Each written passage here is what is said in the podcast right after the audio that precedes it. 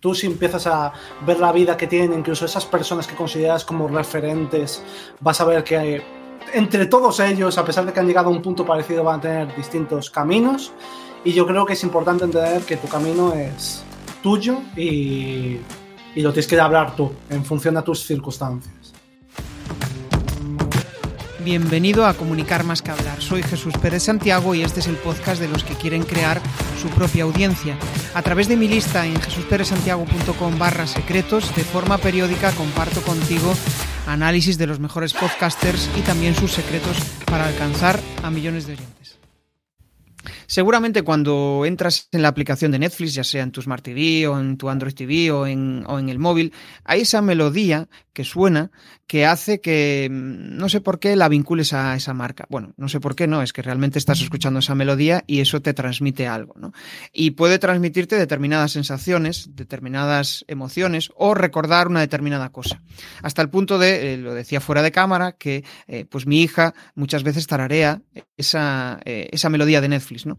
Y de eso vamos a hablar hoy. Vamos a hablar de cómo Iván Mosquera, el invitado de hoy, pues ha dado importancia a un tema, un tema que para mí es bastante desconocido, que es el branding musical, ¿no? El cómo transmitir emociones, cómo las marcas pueden transmitir eh, determinadas sensaciones que a través de otros medios, pues resulta complicado, ¿no? La música al final, pues forma parte de nuestra vida, eh, de nuestros recuerdos, y eso, pues, eh, significa mucho, ¿no? Por eso vamos a hablar de eso. Aparte de ello, pues vamos a conocer cómo eh, Iván se ha adentrado en un mundo totalmente desconocido para la mayoría de la gente, para la mayoría de las marcas, un mundo muy interesante, pero al final, pues, cuando empiezas un nuevo proyecto, ¿no? siempre hay que picar piedra, por decirlo de alguna manera, ¿no? Tratar de buscar aquellas personas que valoran tu servicio, ¿no? Aquellas marcas que valoran tu servicio y también descubrir y validar qué les aporta. De eso vamos a descubrir muchas cosas y sobre todo también conocer la parte más, em, eh, más detrás de las cámaras, ¿no? Ese, esos retos que se marca Iván, cómo ha afrontado todo esto y, y cómo vive su día a día siendo un productor musical. O sea que nada, le damos la bienvenida. Muy buenas, Iván. ¿Qué tal, Jesús? Muchas gracias por contar conmigo para, para la charleta de hoy, aquí acompañado de un café. Esta mañana que aquí es lluviosa, pero... pero sí, aquí también. Sí. Bueno, estamos, estamos en. Eh, uno está en Coruña, yo estoy en Vigo, o sea que estamos ahí eh, con, tiempo gallego, que hoy está inestable. Como estamos conectados por una línea de tren, o sea. sí, sí, estamos a una hora en tren, a una hora y media en tren, o sea que. Pues, em, Iván, me gustaría empezar por el principio. Y el principio para mí es saber eh, de dónde vienes y hacia dónde vas. O sea, qué ha pasado para que Iván sea la persona que soy y esté haciendo lo que está haciendo ahora. Bueno, pues yo para entender un poco los orígenes de hasta dónde he llegado, creo que lo mejor sería repasar cómo empecé mis comienzos en la música, ¿no? Yo siempre he comentado, pues mismamente por aquí por LinkedIn o, o en mi propio podcast, que yo tardé en lo que habitualmente se, estipulan como los plazos para empezar en el mundo de la, de la música, ¿no? Eh, siempre tenemos un poco esa idea de que una persona, para empezar a llegar a alguien, a ser alguien en un terreno artístico, tiene que empezar súper pequeñito, con cinco años, con ese tipo de cosas, meterse ya en el conservatorio infantil y tal. Yo no, yo en el mundo de la música como tal empecé a estudiar un poco como un hobby, como una afición, eh, sobre los 13 años, más o menos. Eh, porque hasta entonces, una cosa que comento muy a menudo es que yo había no detestado la música, sino detestado las clases de música.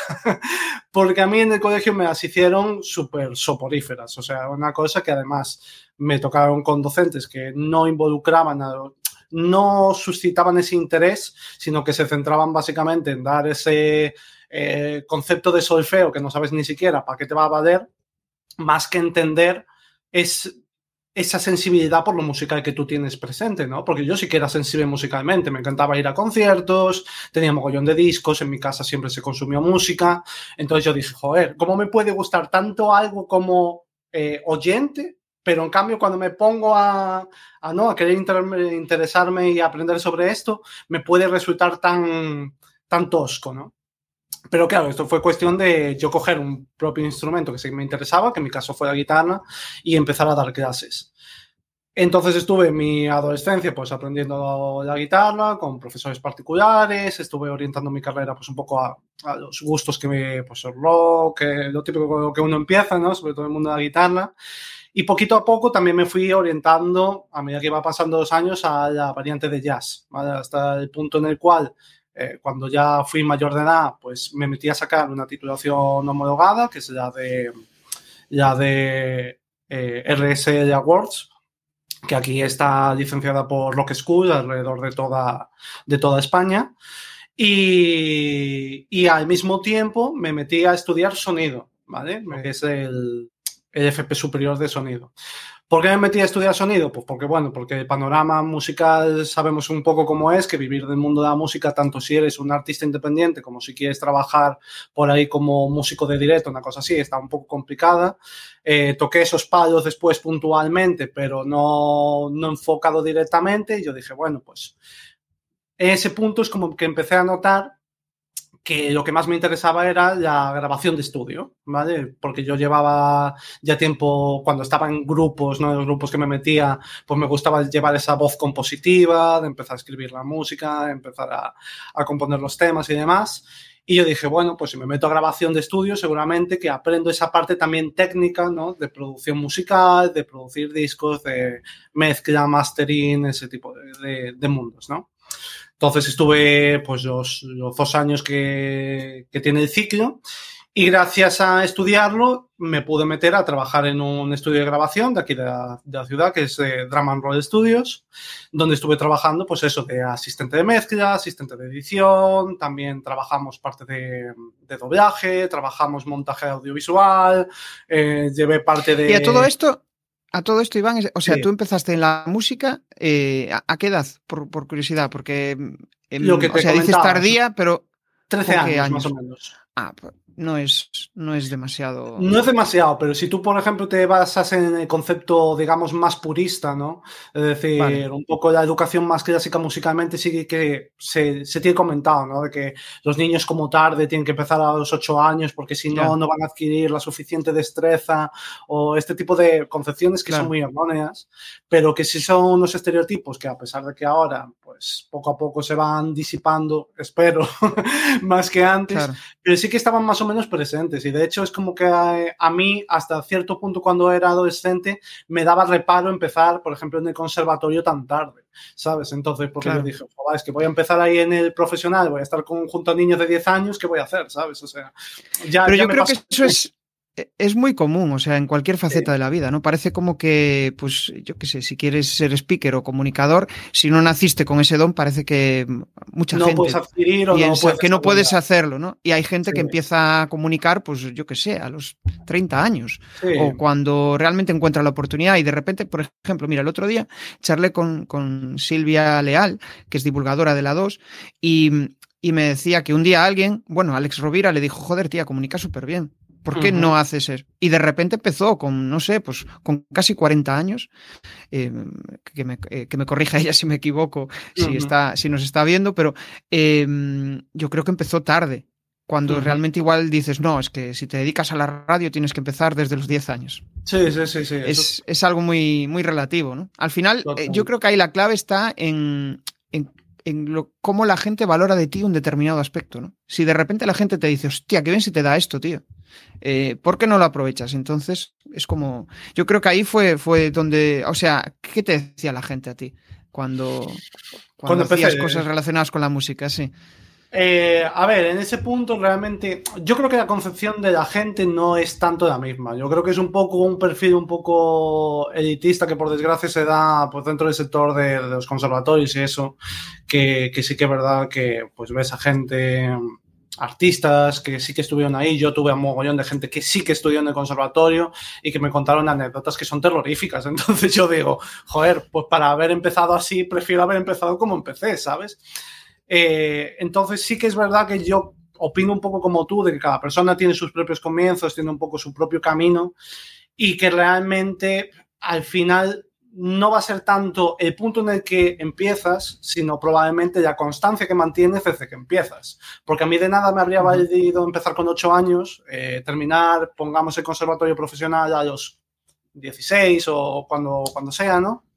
Y a partir de ahí que acabar tan quemado del mundo de la música que no volver a coger un instrumento, que eso sí que conozco el caso. Yo sé de gente que terminó 10 años de conservatorio, que se dice pronto, que es casi la carrera más larga que tenemos aquí en, en España, y, y, no volver a tocar un instrumento en su vida porque es que acabó totalmente quemado de todo lo que tenía que ver con, con, el panorama. Entonces... Esto, esto me recuerda a, a lo típico, ¿no? Cuando vamos en automático, muchas veces me decía, ayer hablaba con, con un profesional relacionado con el mundo del marketing digital y me decía, hostia, yo estuve 15 años de mi vida en automático.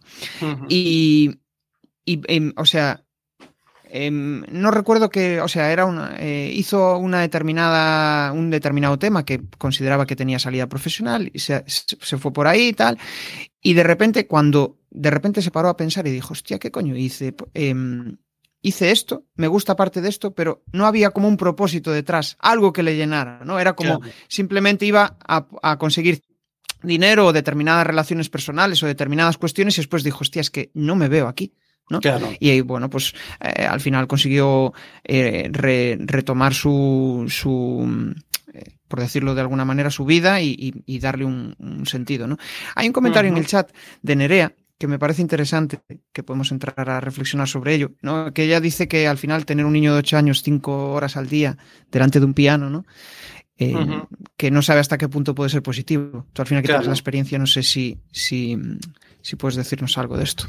Eh, yo creo que es una cosa que te tiene que salir de manera natural en ti, ¿no? Tiene que estar implícita. Yo, por ejemplo, sí que cuando empecé, eh, recuerdo tener una, una constancia de, que a mí me apetecía, ¿no? A mí me apetecía coger, eh, pues, sacar partituras de canciones, estar practicando, dedicar X tiempo a hacer ejercicios técnicos para adquirir pues, ciertos recursos, eh, comprar libros, estudiar, es decir, pero era una cosa que salía mayormente de mí, que, que, no era una cosa que venía obligada. A mí nunca desde casa se me vino obligado en plan, no, no, tienes que coger, ponerte la guitarra encima y estar aquí cuatro horas, ¿no? Porque te pago claro. las clases. No, no, es una cosa que tiene que surgir de un interés, eh, digamos, pues inocente, ¿no? De un interés más puro que un interés impuesto. Entonces, realmente lo que puede pasar es eso, que si tú pones a un niño eh, y realmente no entiendes que en ese momento está aprendiendo música en parte para divertirse o para saciar una curiosidad o para eh, sentirse inspirado, ¿no? Como quien dice, y lo hace simplemente porque estás tratando de labrar su futuro profesional o su supuesto futuro profesional, pues al final lo que vas a conseguir probablemente es que ese niño se queme y que finalmente, sí. pues cuando cumpla 18 años, diga, pues no, me voy a estudiar otra cosa porque es que ya... Es que es, es totalmente cierto eso, ¿no? De hecho, eh, reflexiona Lucas Barrutia en el, en el chat, dice que nunca es tiempo, nunca es tarde para descubrir nuestros poderes y virtudes. Uh -huh. Y como, eh, no sé, pero a veces es como esa sensación de que, joder, me apasiona esto, ¿no? Pero cuando de repente me, eh, me obligo o estoy a todas horas porque tengo una cierta necesidad o bien de monetizar o bien de conseguir determinados resultados para que eso siga adelante, de repente es como que te quemas y dices, adiós, no lo quiero, ¿no? Sí. Por eso yo creo que es fundamental disfrutar mientras lo estás haciendo.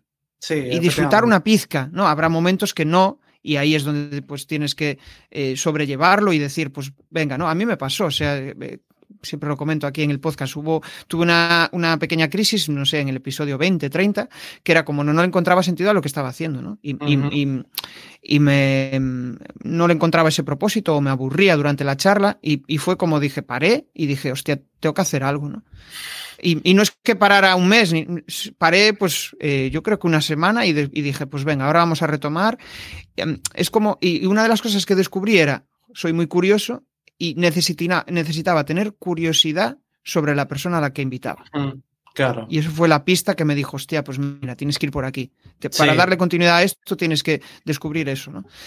Pero bueno, eh, sí, hay otra cosa que me Sí. Perdón, es sí. una cosa muy rápida. No, eh, que esto también se lo escuchaba a, a Miguel Sanz, ¿no? que en uno de sus podcasts comentaba que mm, él para sus invitados lo que necesita sentir es que quiere aprender algo, que él sabe que estratégicamente podría invitar a un gran CEO de una gran empresa, ¿no? Como quien dice, sí. para posicionar el podcast, para ganar visibilidad y este tipo de cosas, ¿no? Pero él siempre empieza los podcasts diciendo que él invita a gente con la cual le apetece hablar, ¿no? Entonces, eso puede ser desde una persona que quizá tiene 100 seguidores en redes sociales eh, pero es un crack en la sombra, ¿no? Como quien dice en lo suyo, como a gente que a veces pues tiene el cuádruple o tiene 100.000 personas o 100.000 seguidores.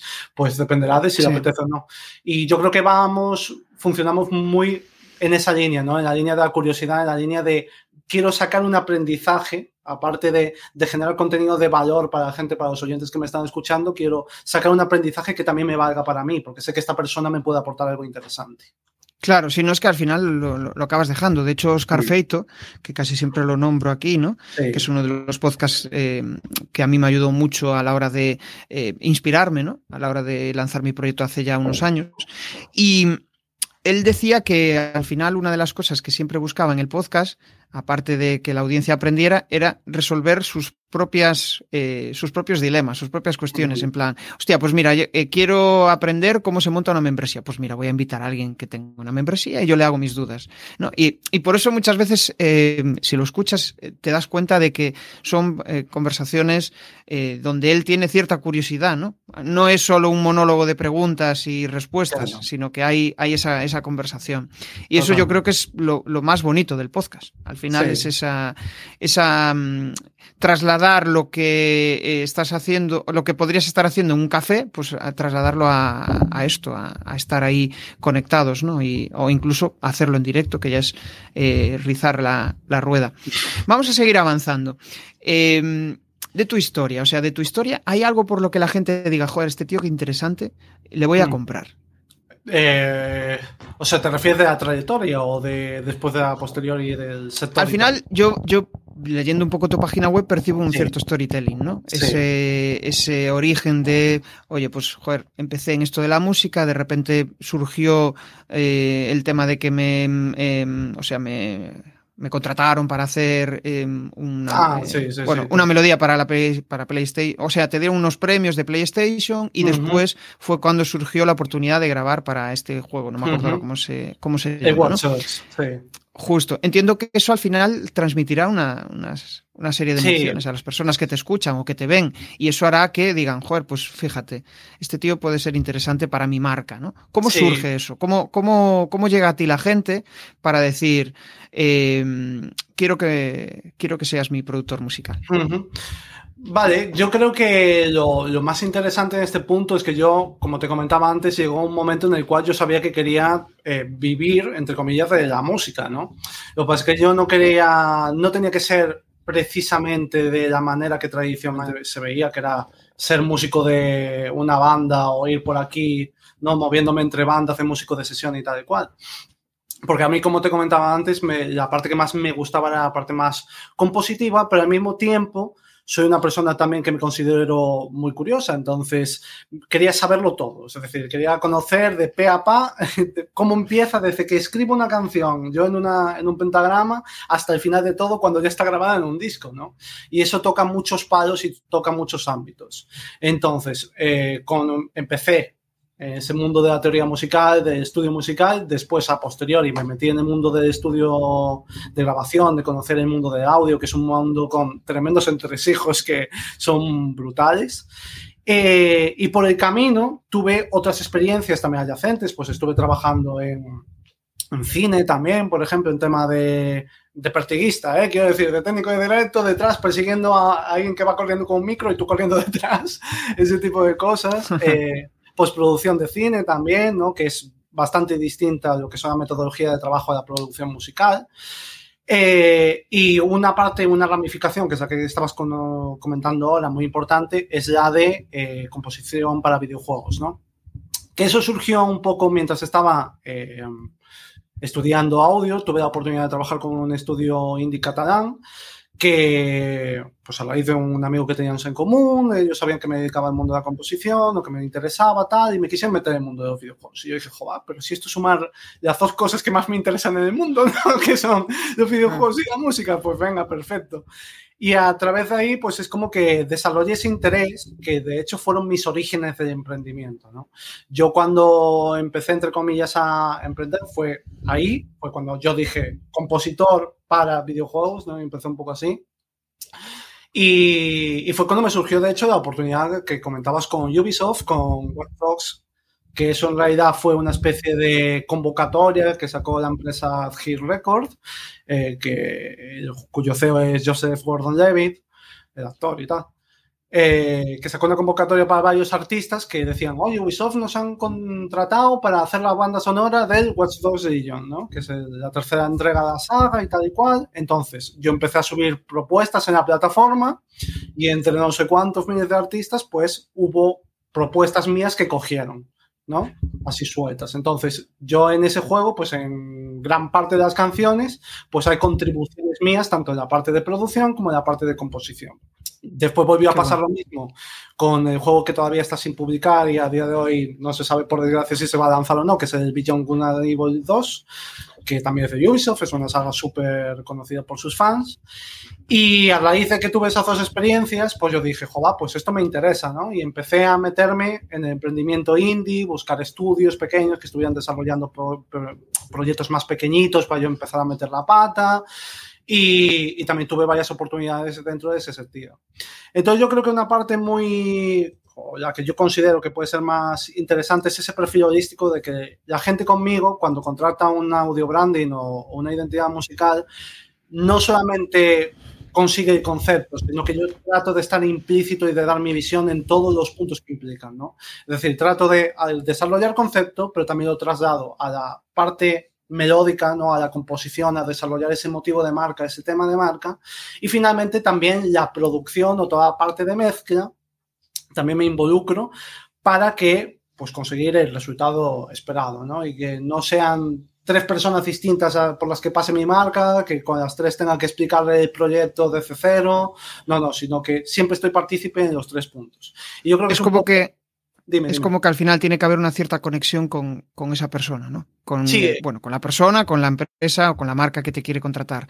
Tiene que haber esa, ese entendimiento, ¿no? Que valoren realmente lo que tú haces, porque al final es algo muy hiper mega personalizado. Sí, al final es algo eh, que. Y aparte, yo supongo que tienes que conocer muy bien a la marca para saber transmitir aquella emoción que ellos quieren transmitir o la que tú consideras que es la, lo mejor para ellos. ¿no? Me parece bastante abstracto todo esto. Supongo que eh, no sé si tienes algún ejemplo, aunque no me nombres marcas ni de, algo que hayas hecho, para que sea más entendible para, por, la, por la audiencia. Pues mira, un ejemplo que pongo mucho es el de Mónica, que además la tenemos en el chat. Para Mónica Demos desarrollé eh, tres identidades musicales distintas. Es decir, teníamos la identidad musical de su podcast, que es Emprender Libremente, teníamos la identidad musical de su marca personal, que es la que utiliza en vídeos y bueno, en otro contenido más orientado a eso, ¿no? Fuera del podcast, ¿no? Pues lo demás. Y después, finalmente, la, que tiene eh, con Algarismo Studio, ¿no?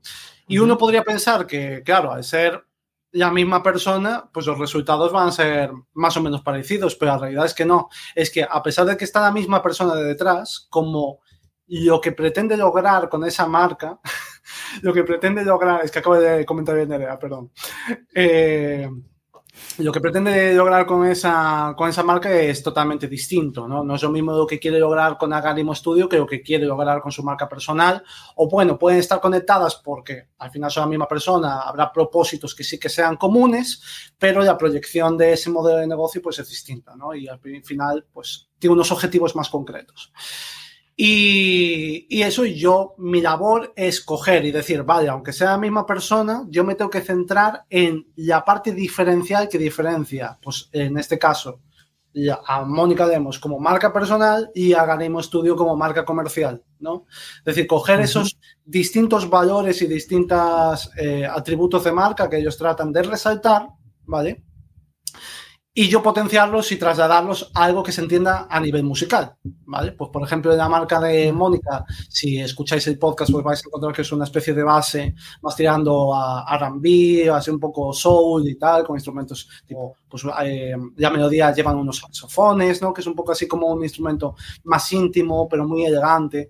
Y en cambio, la marca de Aganimo Studio es más disruptora, ¿no? Tenemos como una especie de loop de batería que puede recordar a esos grupos de electrónica de los años 2000, recuerda un poco a gente como puede ser York, ¿sabes? Y es un poco trasladar esta figura más de autoridad, más de transgresión y más, em, un poco más disruptiva, como comentaba antes, ¿Y tú, tú haces las melodías, eh, coges eh, mezclas de determinadas cosas? O sea, ¿cómo, cómo elaboras todo eso? Me, pica mucho la curiosidad, ¿no? O sea, tú te sientas y que cómo surge la idea o cómo surge...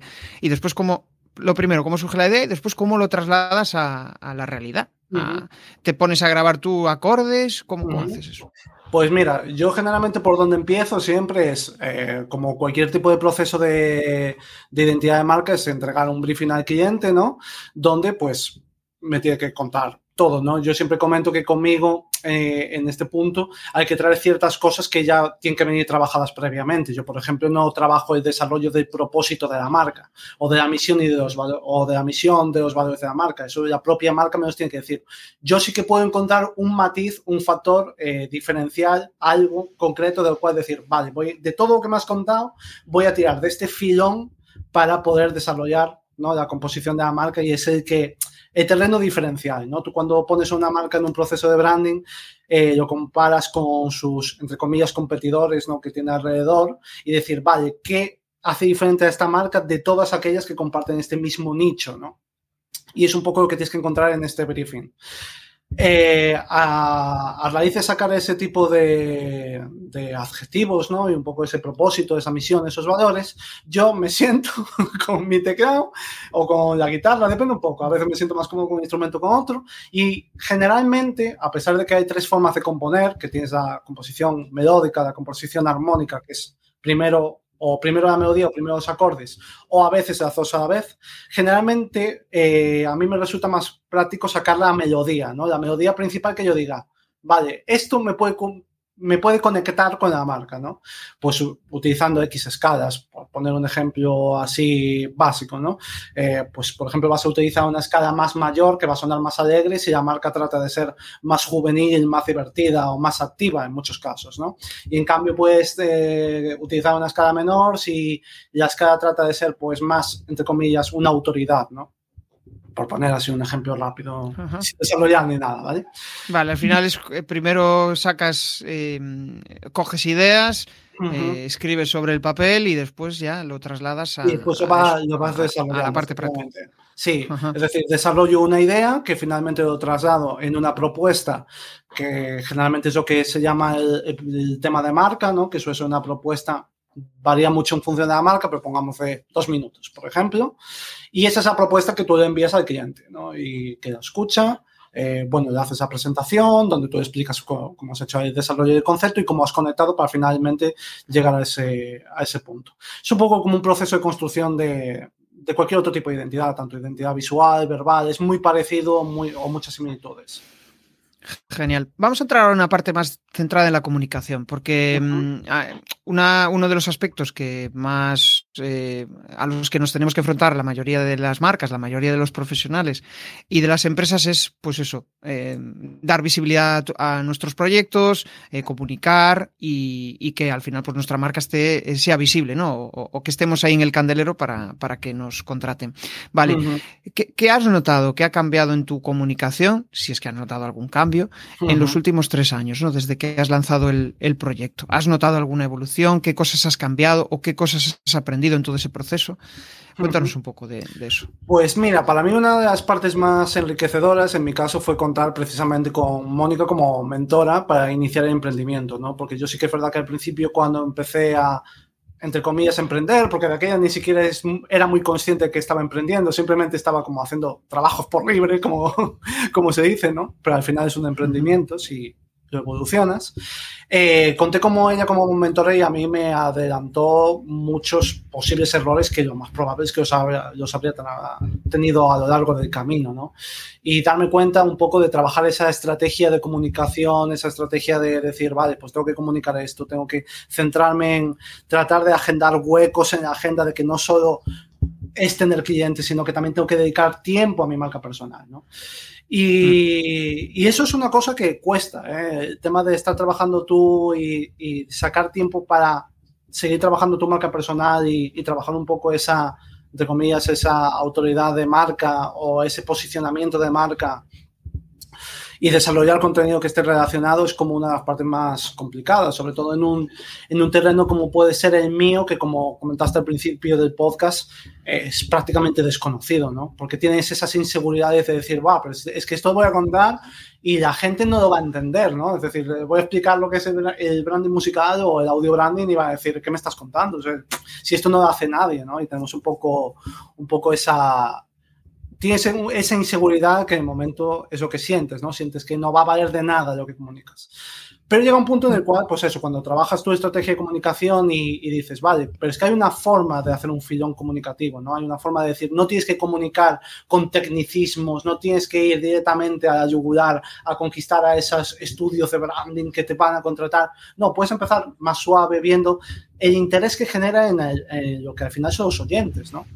Es decir, yo cuando empecé también con el tema de la identidad musical para podcast y demás, lo importante también, y tú lo sabes como podcaster, ¿no? Es entender cómo está percibiendo y recibiendo el oyente esa información.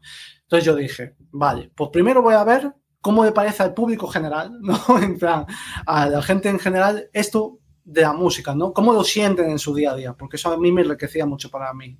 Es decir, preguntar lo que decías antes. Tú cuando escuchas el, audio branding de Netflix, ¿no? Cuando escuchas el Tudum de Netflix, eh, ¿cómo te sientes? ¿no? ¿Te gusta? Eh, ¿Sientes que conecta con la marca? ¿Sientes que no? ¿Se te viene de vez en cuando y dices, ah, pues sí, es que me acuerdo de él, de vez en cuando me viene la cancioncita de tal anuncio de no sé dónde, ¿no?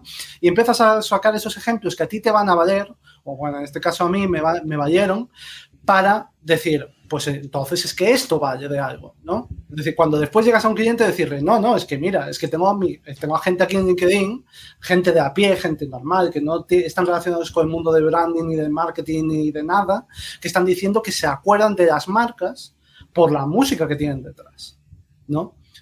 Y a raíz de establecer esa línea de comunicación de acercarme más al público general, pude sacar pequeñas píldoras que después puedo aplicar y trasladar a mis clientes para que vean un poco esa, esa conexión, ¿no?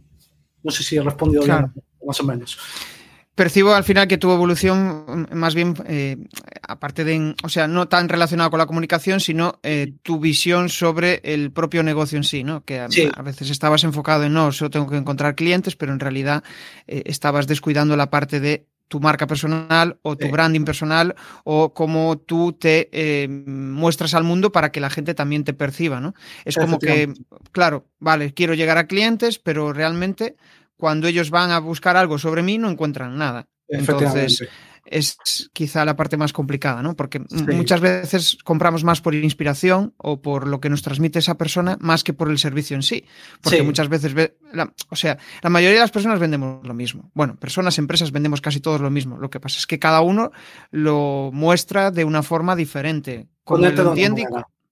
Justo. Y, y al final conectamos, pues yo qué sé, igual hombre, igual en una compañía telefónica nos fijamos solo en el precio, ¿no? Pero cuando vamos a contratar a un mentor, para, eh, pues tiene que haber un mínimo entendimiento o una mínima inspiración de esa persona. Si no, al final no va a haber crecimiento.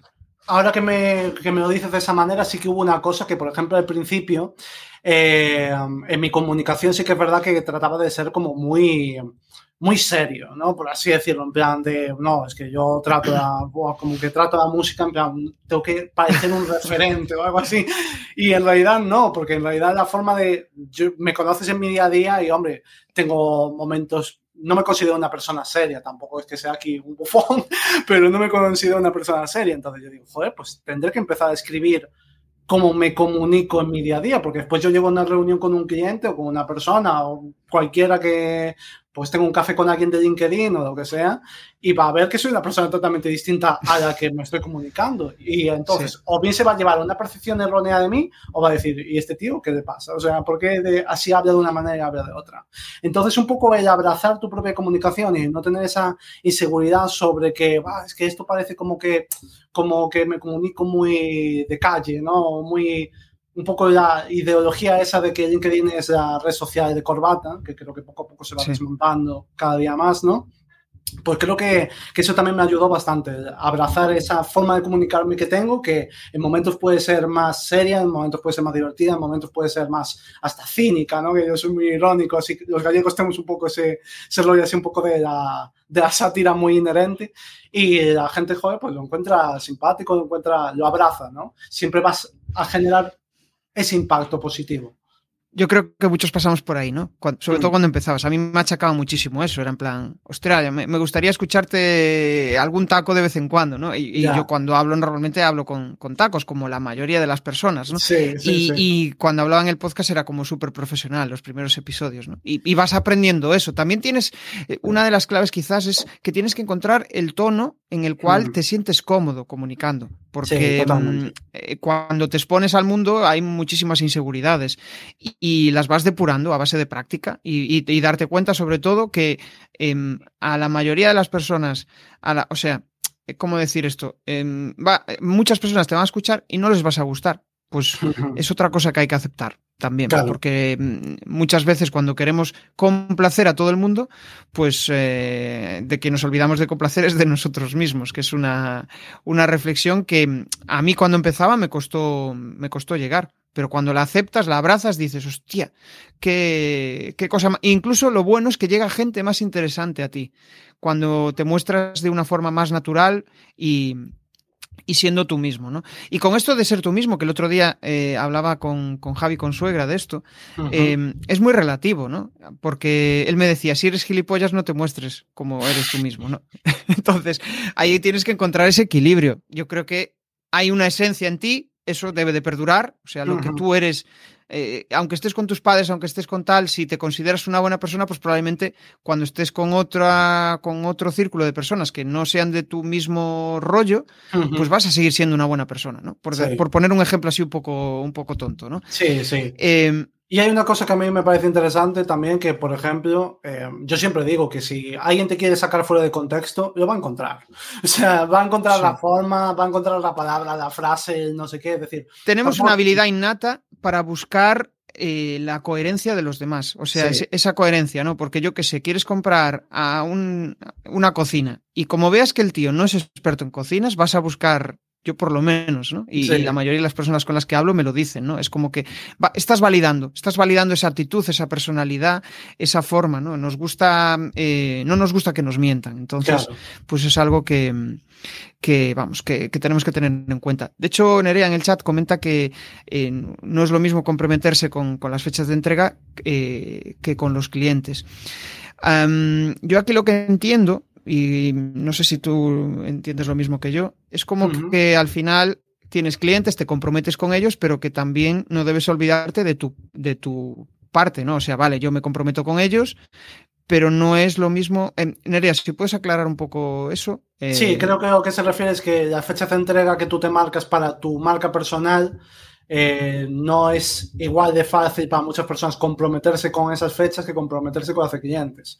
Y yo creo que viene desde la perspectiva que todos, claro, yo creo que viene desde la perspectiva de um, los clientes son los que meten dinero en casa, ¿no? Por así decirlo, hablando un poco vasto, son los que pues me permiten que el negocio se sostenga y no sé qué, no sé cuánto. Pero ¿qué pasa? Que después resulta que tú has eh, omitido tu comunicación, eh, algunos de estos clientes se te caen, porque además siempre pasa que no se cae uno, se te caen la mitad o cosas así que se juntan como una serie de catastróficas de, desdichas. Y, de golpe te ves con una mano delante y otra detrás y dices, pero si ahora no, no tengo ingresos para sostenerme. ¿Y eso por qué fue?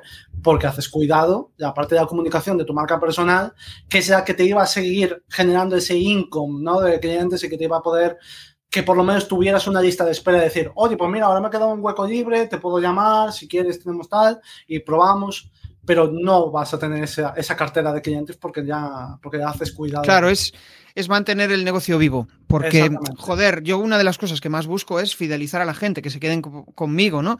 Pero hay determinados momentos que no es su momento, lo que sea, o se comprometió al principio y después dice, pues no, ahora no, no lo veo, tener ese, ese, ese flujo constante. Y si no, justo, eh, que era un poco lo que decía Nerea, ¿no? Que ahora ya sí que lo, lo, he entendido bien con tu aclaración. Al final, comprométete mucho más con tus fechas de entrega y tus fechas de entrega pues puede ser el, oye, pues voy a hacer un podcast para que la gente me escuche y esté ahí eh, todos los días eh, en su mente. O pues no, mira, lo que voy a hacer es eh, contenidos en LinkedIn porque me gusta LinkedIn y bueno, al final encontrar ese nicho donde tú te sientes cómoda y también que te haga crecer como marca, ¿no?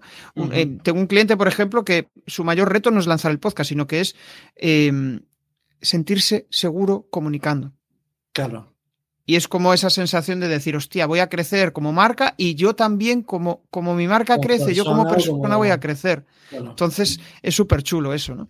Eh, bueno, ya llevamos un buen rato charlando. Vamos a entrar en la fase final, con, en la parte de mentalidad, aunque ya llevamos mucho hablado de mentalidad. Eh, pero, em, ¿tú qué crees? ¿Que en general la gente le da más importancia al plano personal o al plano profesional? Dura pregunta, ¿eh? Eh, pues a ver, depende. Yo creo que en parte es un poco lo que dice, a raíz de lo que decía el comentario de Nerea, ¿no? Al igual que nos resulta más fácil, entre comillas, complementarnos con fechas de entrega de clientes que con fechas propias, yo creo que la gente es más fácil priorizar lo profesional sobre lo, personal, ¿no? Así encontramos las situaciones que nos encontramos. Yo en mi día a día me encuentro a personas que están en su trabajo, que están trabajando y que dicen, bueno, eh, me duele la espalda o me duele una muela, pero no voy a ir al fisioterapeuta, no voy a ir al médico, no voy a ir al dentista porque me va a dar la baja y me va a generar problemas en mi trabajo.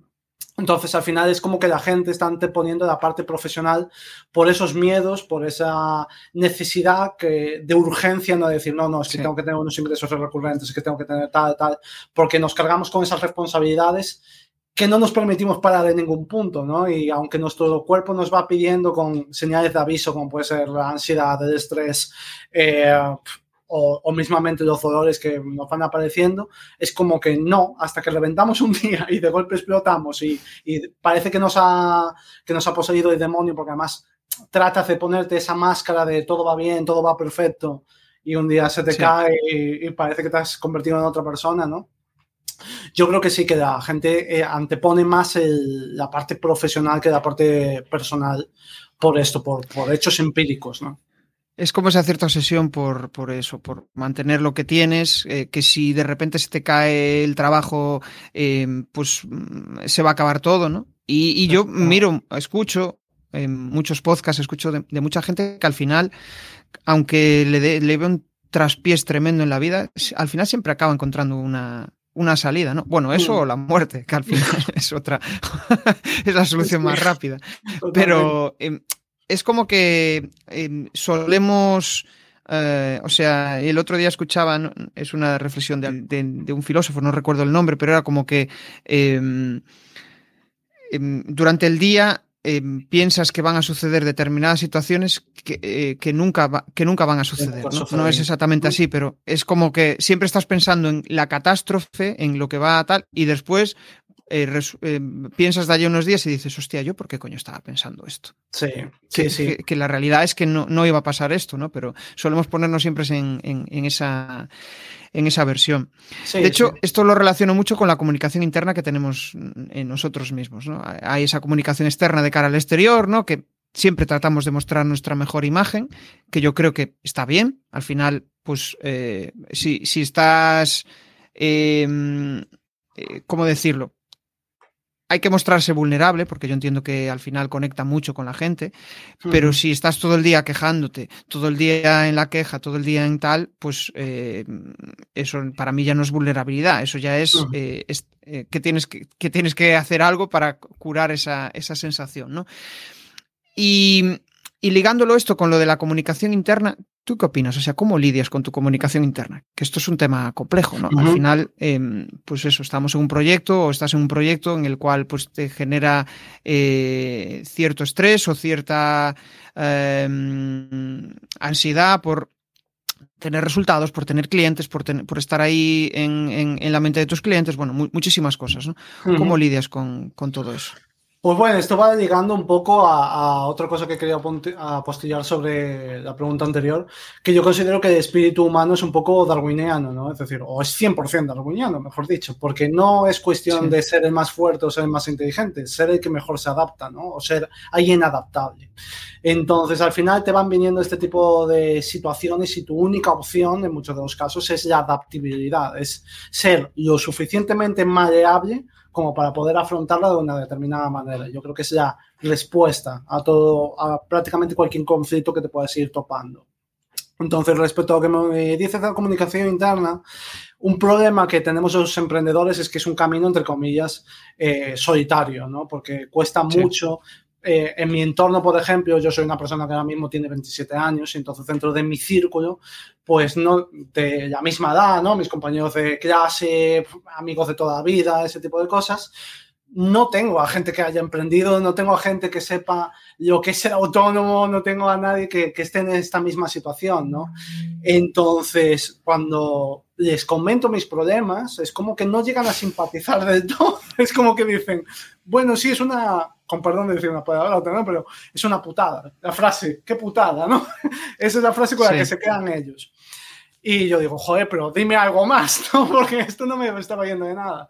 Entonces, yo, para lidiar con esa comunicación interna, para mí ha sido un apoyo contar con personas y conocer a personas a través de, pues mismamente de LinkedIn, ¿eh? O que parece mentira, pero al final he conocido a personas o, clientes incluso que me han ido llegando y que al final pues entablas esa relación también más personal y donde encuentras un poco ese respaldo de que cuando tienes un bajón, cuando tienes un momento malo, donde estás en un bloqueo, ¿no? Del cual te está costando salir y no te puedes apoyar de tu entorno cercano porque quizá no te comprende tan bien como podría, tienes a esa gente eh, que parece más externa, pero comunicas y como conectan con ese filón, te dicen, no, no, pero tú te tienes que mantener de esta manera, tienes que hacer esto, tienes que hacer tal, y dices, ah, pues sí, es verdad, claro, ahora lo entiendo. Y te pueden ejemplificar, ¿no? Y te pueden decir, pues lo que decías tú antes de la chica esta de, de la 2, ¿no? Eh, no pasa nada porque tengas 40 años y te pongas a comunicar ahora, porque tienes a, este ejemplo que también lo ha hecho, tienes a este que también lo ha hecho, me tienes a mí que también empezó más tarde en no sé dónde, tal. Y yo, por ejemplo, cuando daba clases eh, de, guitarra, teoría musical, a mí me venían muchos chavales, o incluso me venía gente adulta, y me decía, es que yo no sé si será muy tarde para empezar, y yo digo, pero vamos a ver, yo, yo, cuando empecé me estaban diciendo ya que era tarde para empezar y empecé antes que tú. O sea, es que para cualquier persona siempre le va a parecer que están más tarde de lo que debiera, ¿no?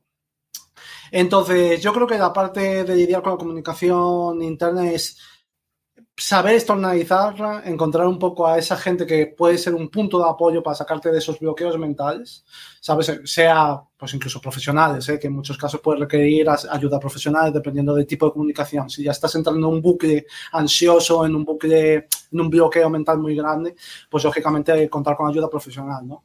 Pero encontrar esos referentes o esos puntos de apoyo, yo creo que es súper enriquecedor para salir de ahí, vamos.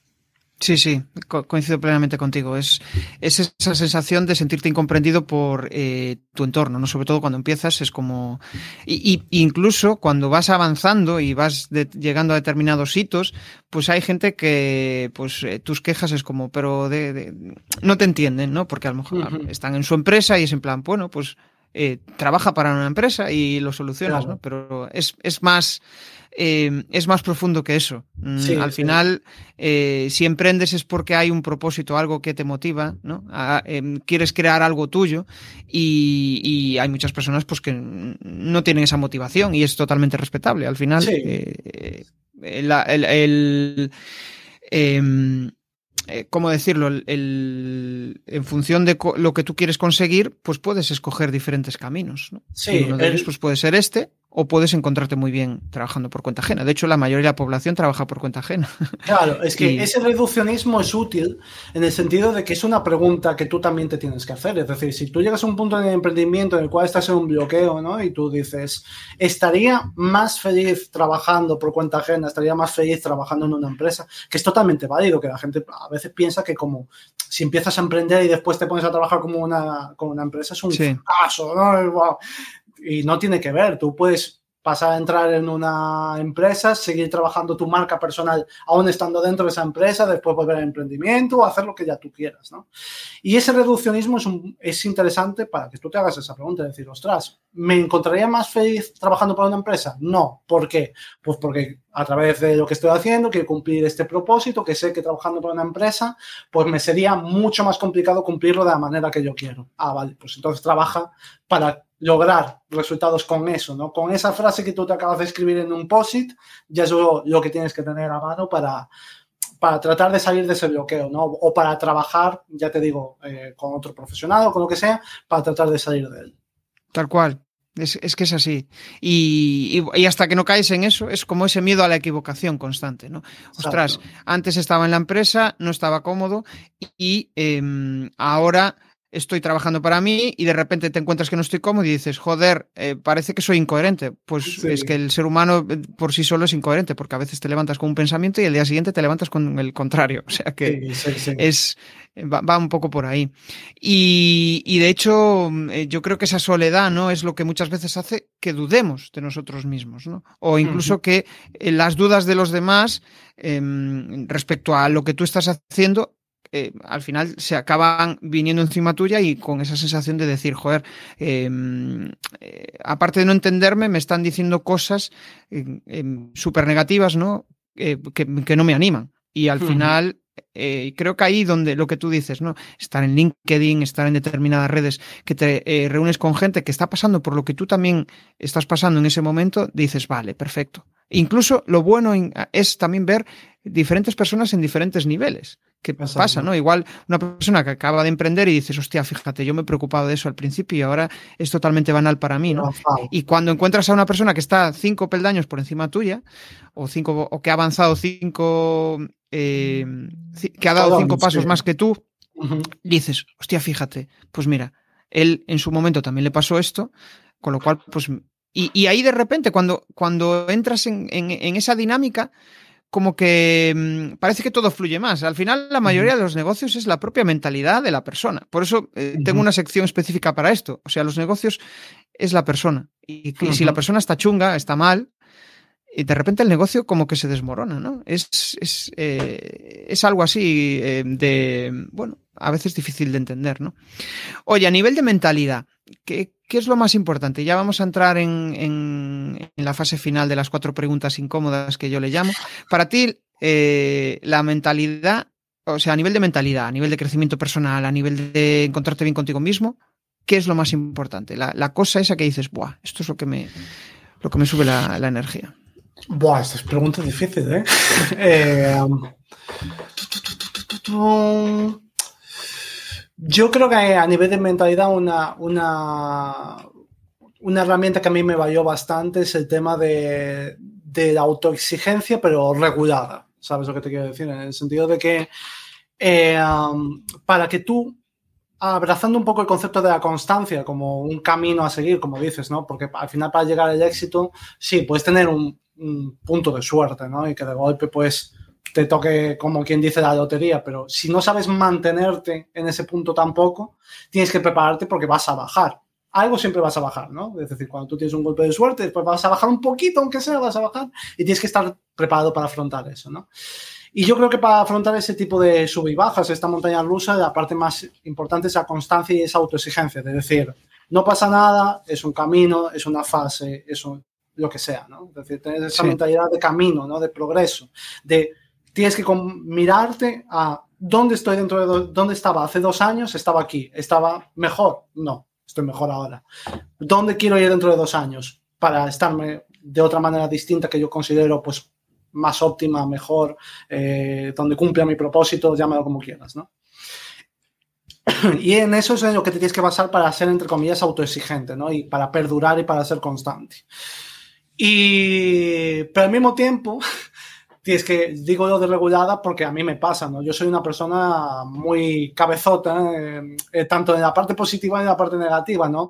Es soy muy cabezota en el sentido de que me gusta tener opiniones muy afianzadas, me gusta tener ideales muy afianzados y eso lo que me hace es una fase de investigación, ¿no? De decir, de estar boom boom, comprobando mi opinión, comprobando mi opinión, comprobando mi opinión, pero tiene que llegar a un punto en el cual tú digas, ya está, ¿sabes? O sea, no te quemes más con este tema porque no, no te merece la pena.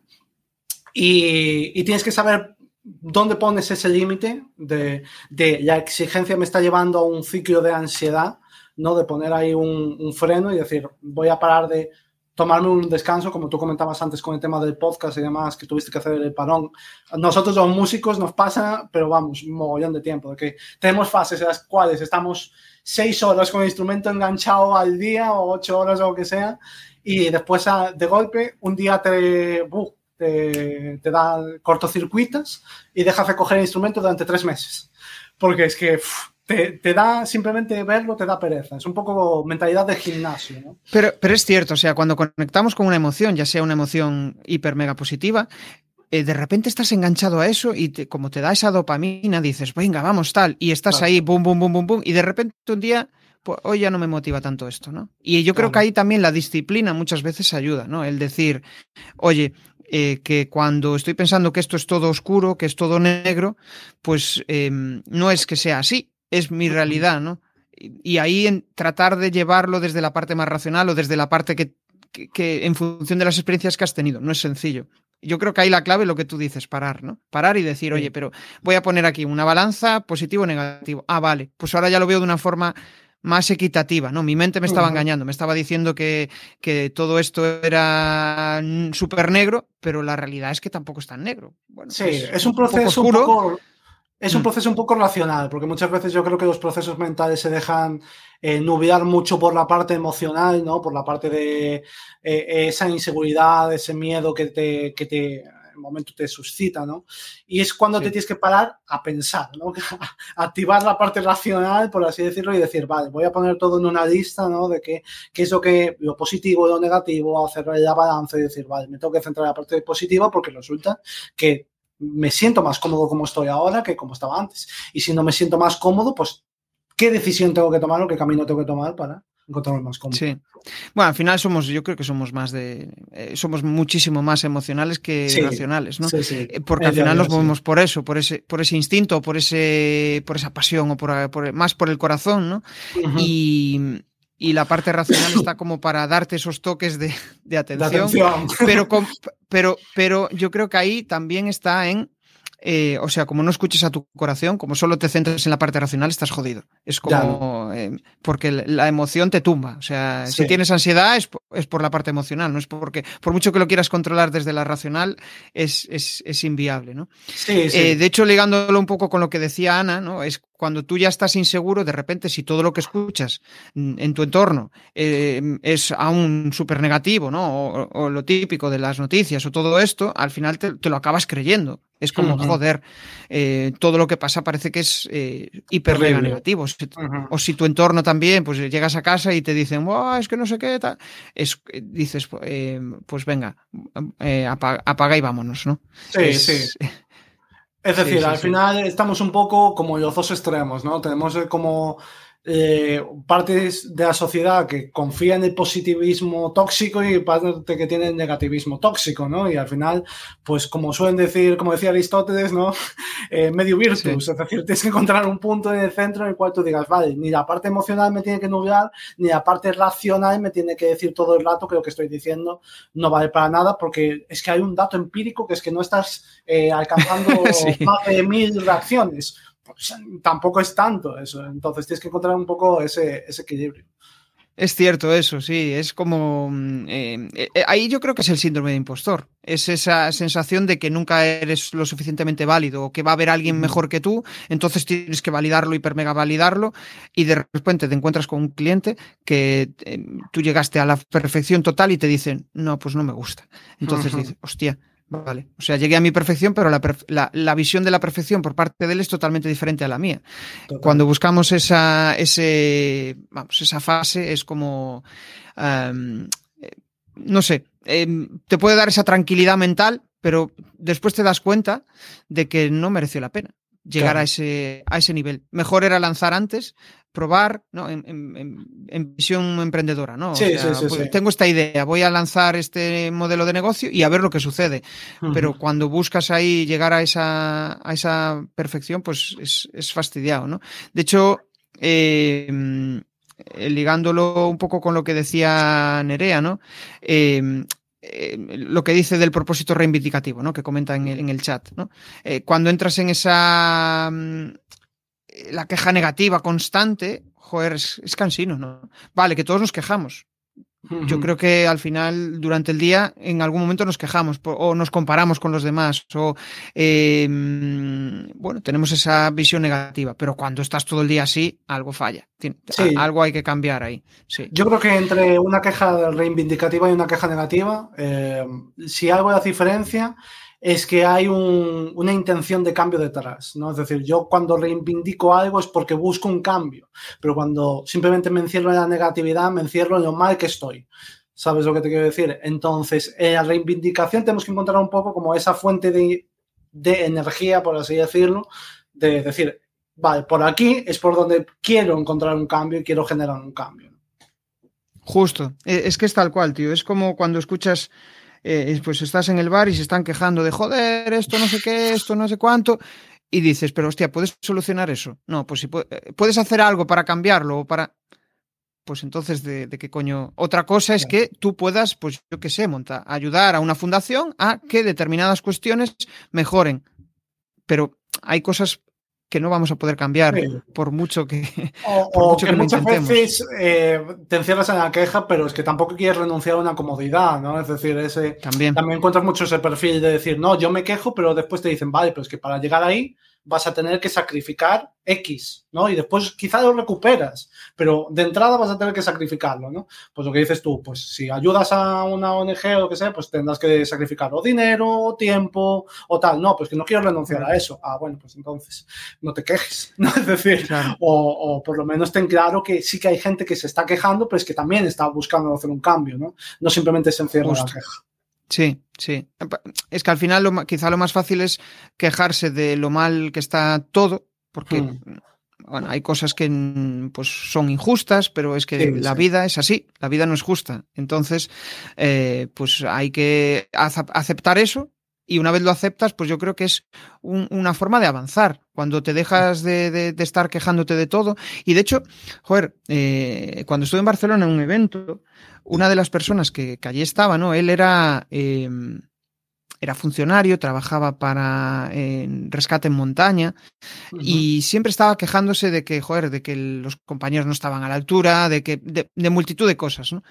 Y eso le hacía estar con ansiedad constante, se sentía siempre insatisfecho, hasta que un día, bueno, pues em, decidió montar un negocio por su cuenta y lo que hacía era ayudar a personas que trabajan en temas de rescate eh, a, que, a, que, hicieran su trabajo de una mejor forma. Y ahí encontró ese propósito que, le, que, le, que realmente eh, decía, joder, es que antes me estaba quejando de todo el mundo, pero es que eh, no todos entendemos la realidad de la misma manera. Entonces, pues con esto yo consigo trasladar mi realidad y entender también al otro, ¿no? Es algo muy, muy interesante. Bueno, que nos liamos aquí a charlar. Vamos a entrar ya en las cuatro preguntas incómodas y con esto ya nos, despedimos.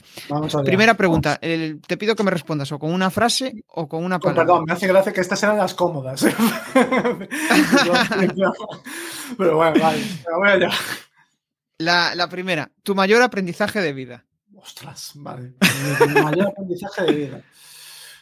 Eh, um, pues creo que es un poco el que resumimos ahora durante toda la conversación, ¿no? De que no hay una, no hay una manera de hacer las cosas, no hay la manera correcta. Tú si empiezas a ver la vida que tienen, incluso esas personas que consideras como referentes, vas a ver que entre todos ellos, a pesar de que han llegado a un punto parecido, van a tener distintos caminos y yo creo que es importante entender que tu camino es tuyo y, lo tienes que hablar tú en función de tus circunstancias. Qué buena esa reflexión. Vale, la, siguiente, lo primero que piensas cuando te levantas. Lo primero que pienso que me levanto. Eh, pues mira, te diría, poniéndolo así un poco con purpurina, en los propósitos que voy a cumplir a lo largo de ese día. Vale, suena guay. Sí, sí, sí. Y, puede Después se traduce en, cosas concretas, ¿no? En, pues tengo que hacer esto para tal persona, tengo que hacer esto para mí, tengo que hacer esto para tal y cual. Pero bueno, al final construyen todo una, un propósito general, ¿no? Una misión que tú tienes. Genial. Eh, una cosa que te quitarías de tu vida en general. Una cosa que me quitaría. Mm, esta, es, esta es la más complicada por ahora, ¿eh? ¿Eh? Pues mira, me quitaría aún parte de las inseguridades que tengo, a pesar de que hay varias que ya me he quitado, que voy hablando por el camino, pues todavía creo que hay un par de estas de bolas, de las que llevan los, los presos en los dibujos, que todavía me podré ir quitando. Un grillete. Genial. Y la última ya. Y descansamos. Un reto para los próximos 12 meses. Mi reto para los próximos 12 meses. Pues mi reto para los próximos 12 meses creo que es el mismo que hace 12 meses, que es la alergia a los gatos. eh, un reto para los próximos 12 meses creo que es el mismo, que es seguir posicionando el valor de la música y del audio para las marcas, eh, pues como posicionarme yo como, como referente y posicionar su propio valor por sí solos, ¿no? Genial. Bueno, decía Iván, para que los entiendan los que nos escuchen después en el, en el podcast, que en el chat puso Mónica que se quitaría la alergia a los gatos, ¿no? Entonces le, provocó risa a, eh, o sea, le, sí, sí, sí, porque, le hizo gracia a Iván. Porque llevo toda mi vida aún encima viviendo con gatos, o sea, es una cosa, pero es como un es algo que estoy dispuesto a sacrificar, ¿sabes lo que te digo? Sí, prefiero tenerlos aquí cerca que. O sea, Ah, te pongo te tenerlos cerca que, que, lo malo que tenga. Que asumir la alergia. Genial. Em, pues nada más, hasta aquí ha llegado la charla. Eh, sí que me gustaría que nos compartieras tus coordenadas, donde te pueden localizar. Eh, si quieres lanzar algún spam de valor, algo, alguna reflexión final, pues adelante. Bueno, pues yo eh, estoy sobre todo más activo aquí en LinkedIn, que me podéis encontrar en mi perfil de Esquela Castro. Nada, me mandáis, me podéis eh, conectar, que hay como mucha gente que me da a seguir y se queda ahí en la sombra. No pasa nada, conectáis, me mandáis un mensaje, oye, me interesa, me gusta mucho lo que haces o lo que sea. Y, y, si no, también me tenéis en mi página web, que es ivamosquera.es, ¿vale? donde tenéis toda la información de lo que me dedico, mi información de contacto, podéis ver los servicios para ver qué os parecen. Y después también metéis por otras redes sociales como puede ser YouTube o mi propio podcast que es Marcato en Spotify y el resto de plataformas de podcasting. Genial. Bueno, pues yo me llevo varias reflexiones de, de, nuestra charla. Quizá una de las más importantes es ese hecho de, joder, um, avanzo con mi proyecto, mi proyecto es una realidad, pero estoy en un mercado tan innovador que muchas veces cuesta que me entiendan, ¿no? Cuesta que las marcas entiendan el valor de, todo esto, ¿no? Y, ahí, pues es, eh, eh, lo ligo con una reflexión de Irra Bravo, ¿no? Que muchas veces es muy difícil inventar algo, que es más fácil algo que ya está inventado eh, darle una vuelta de tuerca y, venderlo como tal, ¿no? Porque la gente lo va, lo va a recibir mejor. Y, en tu caso me parece un mérito tremendo, eh, un, vamos, un nicho tan específico, ¿no? Como este, ¿no? Como el de generar esa emoción en las personas para que las marcas eh, transmitan, pues transmitan sea más esas justo sean más memorables o transmitan una determinada emoción que, con otra, a través de otra vía no, no son capaces, pues me parece muy chulo. Y me quedo con ese aprendizaje, ¿no? Eh, ese aprendizaje de vida de, que al final, pues em, haciendo cosas, avanzando, em, luchando contra uno mismo y contra e, esos impedimentos que muchas veces nosotros mismos nos, nos, ponemos, pues que al final consigues sacar las cosas adelante y ser más positivo, ¿no? Y sobre todo rodearte de personas que te, que te acercan a ese, a ese objetivo. O sea que nada, me lo he pasado muy bien, Iván, he descubierto muchas cosas, he descubierto cosas que tampoco conocía del mundo de la, de la música, ¿no? Y de cómo tú eh, haces ese trabajo desde la sombra. Y nada más, nos vemos en el siguiente episodio, que si no recuerdo mal será el viernes. O sea que nada, un abrazote. Chao, chao. Un abrazo, Jesús. Gracias. Si te ha molado este episodio del podcast, pues déjame un maravilloso like o un precioso comentario en tu plataforma habitual de podcasting. Si quieres dar más visibilidad a tu marca y llegar a nuevas audiencias a través de un podcast, te cuento cómo puedes crear tu propia estrategia de comunicación en jesusperesantiago.com.